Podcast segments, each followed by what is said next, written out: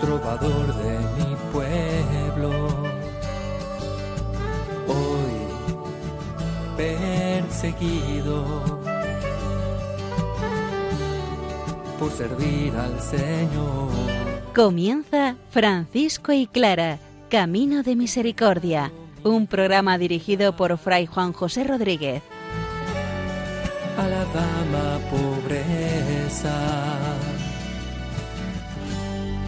Para poder estar más cerca de Dios. Yo, Clara.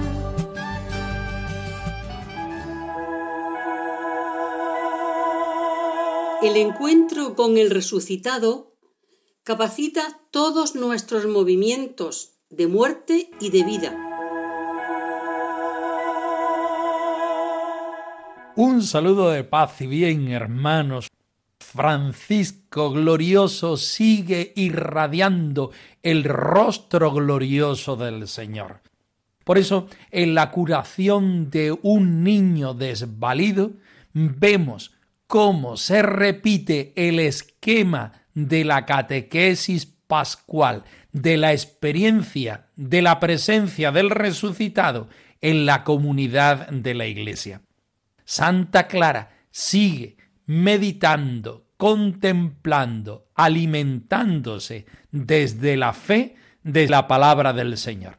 Escuchemos esta palabra, alimentémonos nosotros también, pongámonos en la presencia del resucitado y como Francisco y por intercesión de él, seamos capaces de hacer las obras del resucitado.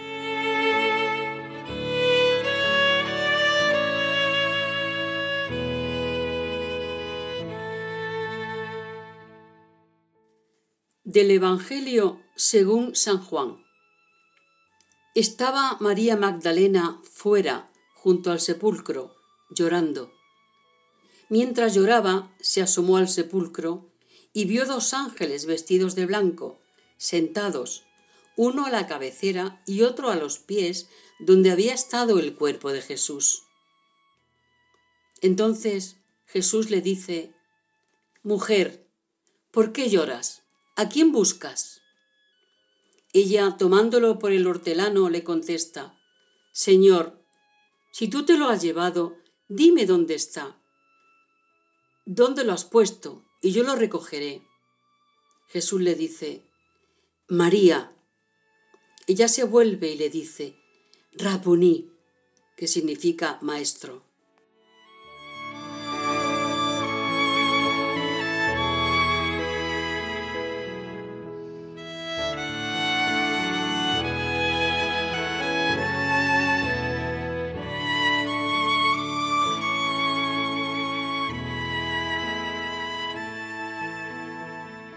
Nos encontramos ante la experiencia de la resurrección de Jesucristo, la sorpresa de los discípulos, de las seguidoras del Señor es grande. La mañana del domingo nos muestra el sepulcro vacío. María Magdalena, aquella de la que fue librada siete demonios, los siete pecados capitales, es la primera que por amor corre al sepulcro y allí se encuentra que la piedra está corrida.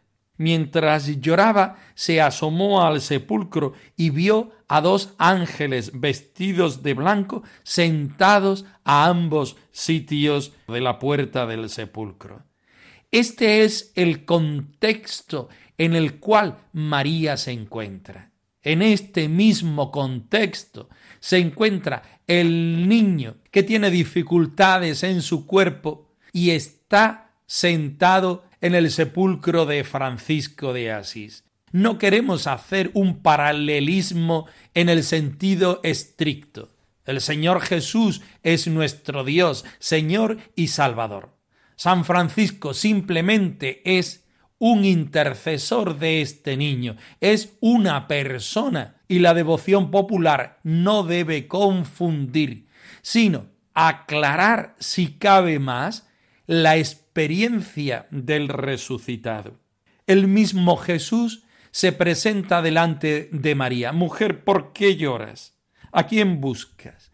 Y ella, con sus ojos llenos de lágrimas, es incapaz de reconocer al Señor. No estamos hablando de su vista física, estamos hablando de esa fe que está turbada. María reconoce al Señor como lo hacemos todos, porque reconoce su palabra, porque su palabra está llena de vida, porque su palabra es palabra de salvación y porque su palabra arrebata nuestra muerte y nos da la vida eterna. Aquel niño también postrado y dormido a los pies del sepulcro recibe la bendición del Señor resucitado y la capacidad para poder ponerse a andar, para poder andar y así recorrer los caminos del Señor. ¿Por qué lloras a quien buscas? Mujer, ¿por qué lloras a quien buscas? Se han llevado a mi Señor y no sé dónde lo han puesto.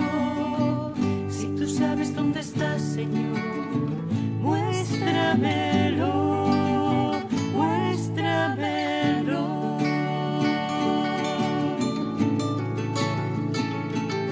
María, Rabuni, maestro, María, Rabuni, maestro, María, Rabuni, maestro, maestro. San Francisco, a imagen y ejemplo de Jesús, capacita a los creyentes a andar los caminos del Señor.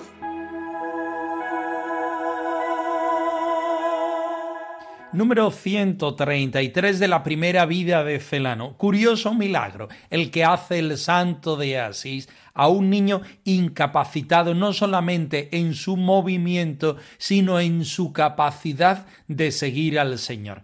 Escuchemos y sobre todo llevémoslo a nuestra propia vida. Haz un milagro en mi vida, Señor. Tú que tienes mi ser en tus manos. Haz un milagro en mi vida, Señor.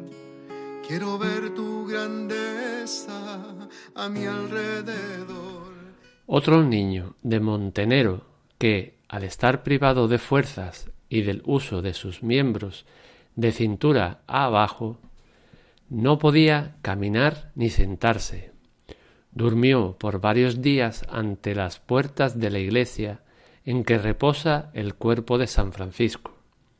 Un día entró en la iglesia y, habiendo tocado el sepulcro del Beatísimo Padre Francisco, salió sano y salvo.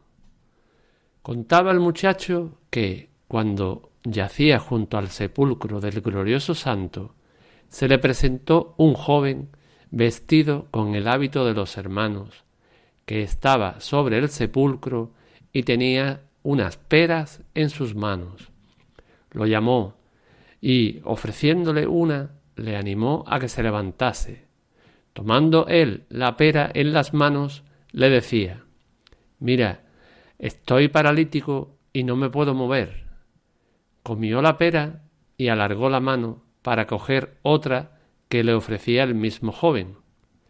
Fue invitado nuevamente a que se levantara, pero, incapacitado por la enfermedad, no lo hacía. Mas, al extender la mano hacia la pera, se la agarró el joven y, sacándole fuera, desapareció de su vista. Al verse el niño sano y salvo, comenzó a dar voces, comunicando a todos cuanto había sucedido. y que pueda confiar plenamente en ti, Señor.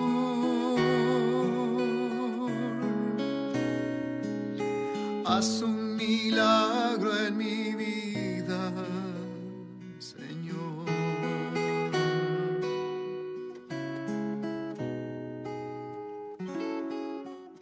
Curiosísimo el punto 133 de la primera vida de Fray Tomás de Celano.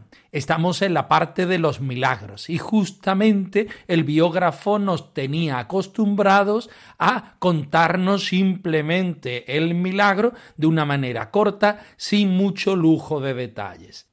Aquí cambia en el 133, porque nos hace caer en la cuenta de que el milagro no es solamente una curación física, sino que el niño queda sano y salvo.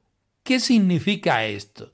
Que Jesús, el Señor, produce en él la sanación del cuerpo, que evidentemente muestra rasgos de deterioro y de enfermedad, pero no se queda ahí. Antes y después el Señor es el Salvador de este muchacho. Este niño empezó a andar, pero lo más importante quizá para nosotros es que empezó a andar por los caminos del Señor. Tenía su vida ya sentido. Él se sentía sano, pero sobre todo salvo. Vayamos al episodio en sí.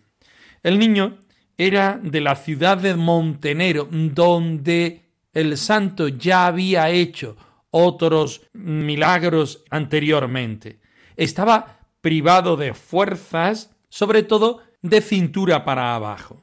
Estaba en la puerta de la iglesia donde se encontraba el cuerpo de San Francisco. Sabemos bien que San Francisco fue enterrado en el primer momento en la iglesia de San Jorge, hasta que Fray Elías, siendo general, hizo las obras de la Basílica de San Francisco y después su cuerpo fue trasladado allí.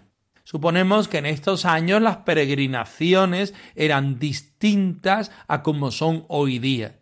Pero lo que nos une en todos los momentos es quien va a encontrarse con el cuerpo de San Francisco, va a encontrarse con el Señor resucitado y sobre todo con los sesgos de la espiritualidad franciscana.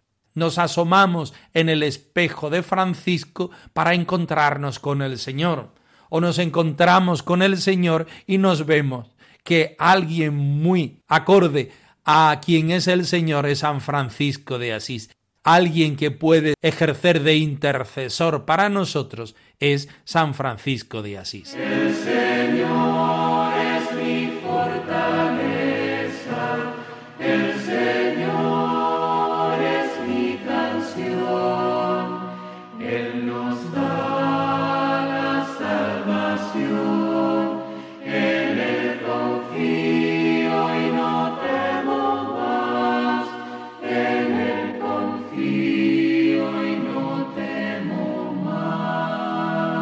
El biógrafo no nos da muchos detalles acerca de la curación. Dice que el niño entró en la iglesia donde se encontraba el cuerpo de San Francisco después de haber dormido unos cuantos días en la calle. Se encontró con el Señor y quedó sano y salvo.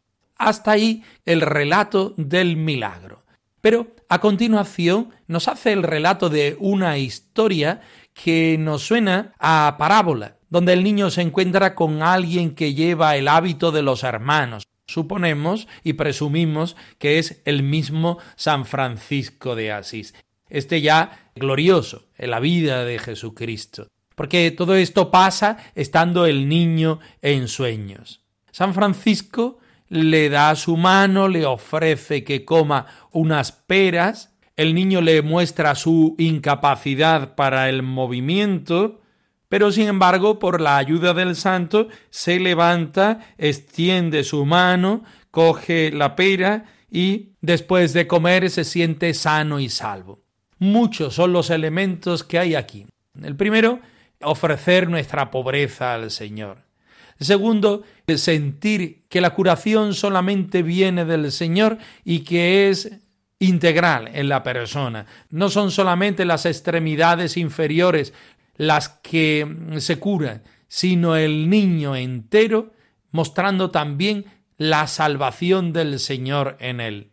El tema de la comida nos trae evidentemente rasgos y elementos que son eucarísticos. Es el Señor quien nos alimenta con el pan de vida, con el pan de salvación.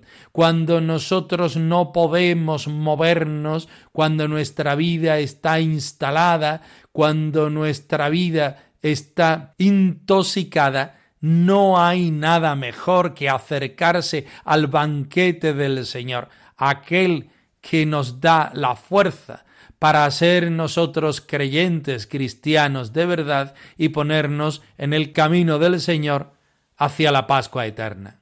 El último rasgo es la alegría. San Francisco glorioso se va, como el resucitado también se va se queda de otra forma, pero no físicamente.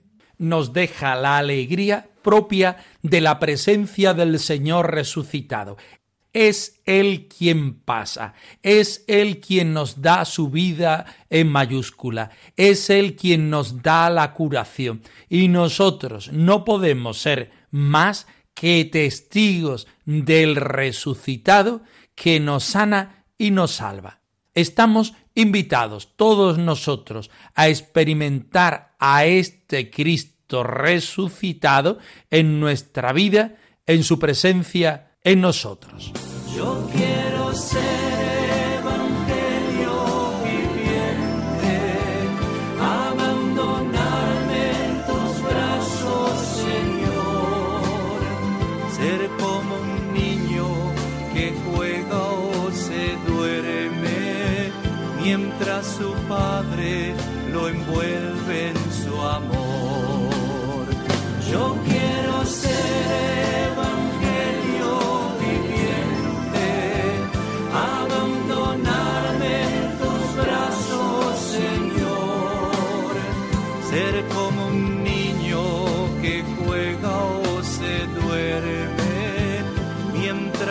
padre lo envuelve en su amor.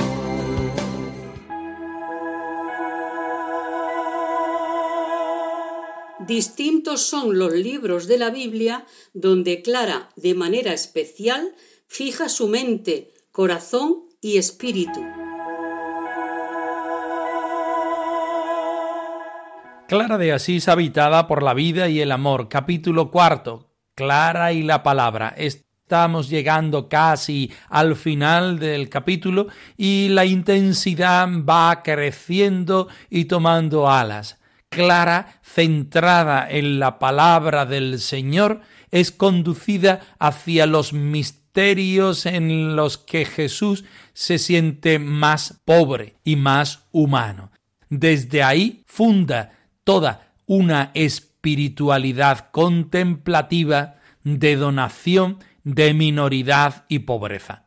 Estemos muy atentos porque hoy se nos explica el corazón clariano.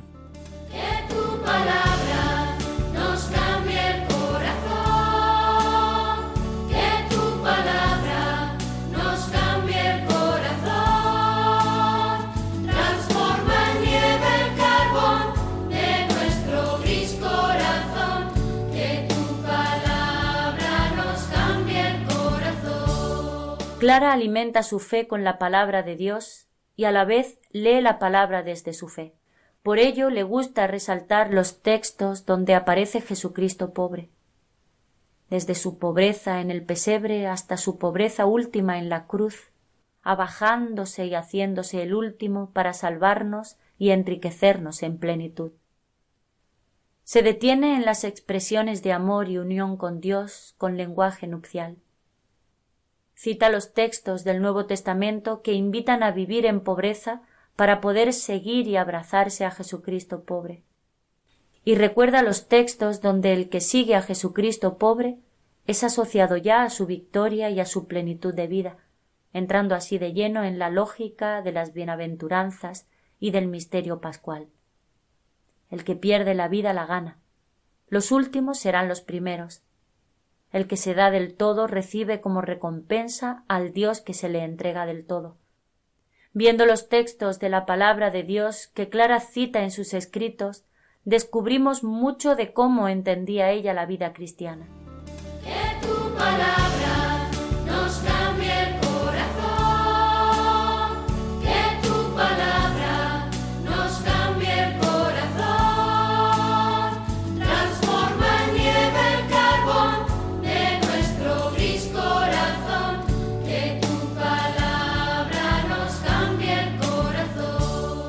Venimos repitiendo una y otra vez cómo Clara de Asís se alimenta en la palabra. Su acercamiento diario hacia la palabra es tal que la palabra se hace carne en ella. Pero hoy queremos avanzar y dar un paso adelante. Esta palabra que lee Clara, que medita Clara, que se hace una dentro del claustro de su intimidad, muestra los rasgos más queridos para ella de su amado y esposo Jesucristo. Jesucristo en el pesebre, Jesucristo en la cruz. Jesucristo el que se baja y se abaja del trono de la gloria hacia la humanidad más pobre, encontrándose ahí con nosotros, que somos pobres y que somos necesitados este amor y unión con Dios en nuestra pobreza, en la meditación de la pobreza del Señor, hace que mm, se convierta en un acto salvífico, que ese encuentro con el Señor sea para nosotros sacramento de vida, que no sea un relato devoto, sino que cifremos toda nuestra salvación y nuestra pertenencia al Señor en ese encuentro. Jesucristo, al que seguimos, se ha manifestado.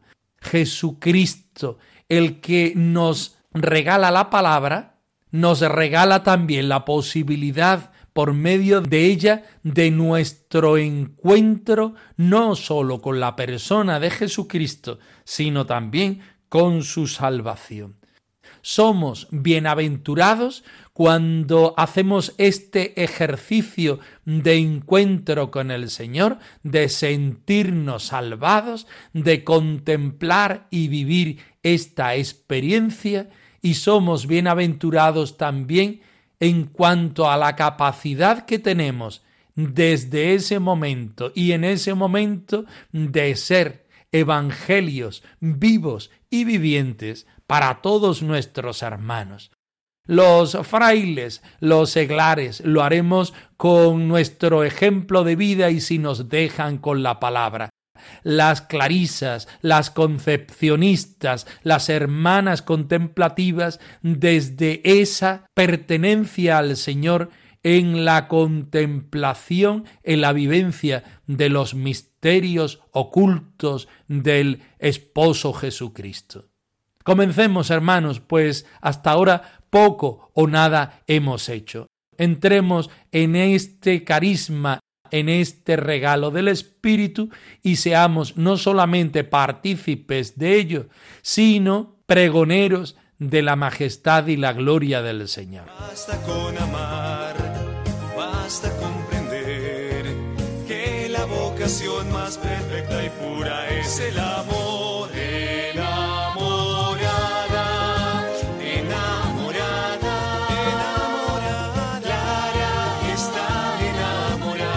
Francisco y Clara arroba radiomaria.es.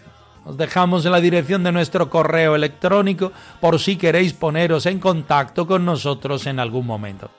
Nosotros nos despedimos no sin antes ofreceros la bendición del Señor resucitado al más puro estilo franciscano. Que el Señor os conceda la paz y el bien, hermanos. Por servir al Señor. Han escuchado en Radio María Francisco y Clara, Camino de Misericordia, un programa dirigido por Fray Juan José Rodríguez. a la dama pobreza para poder estar más cerca de Dios. Yo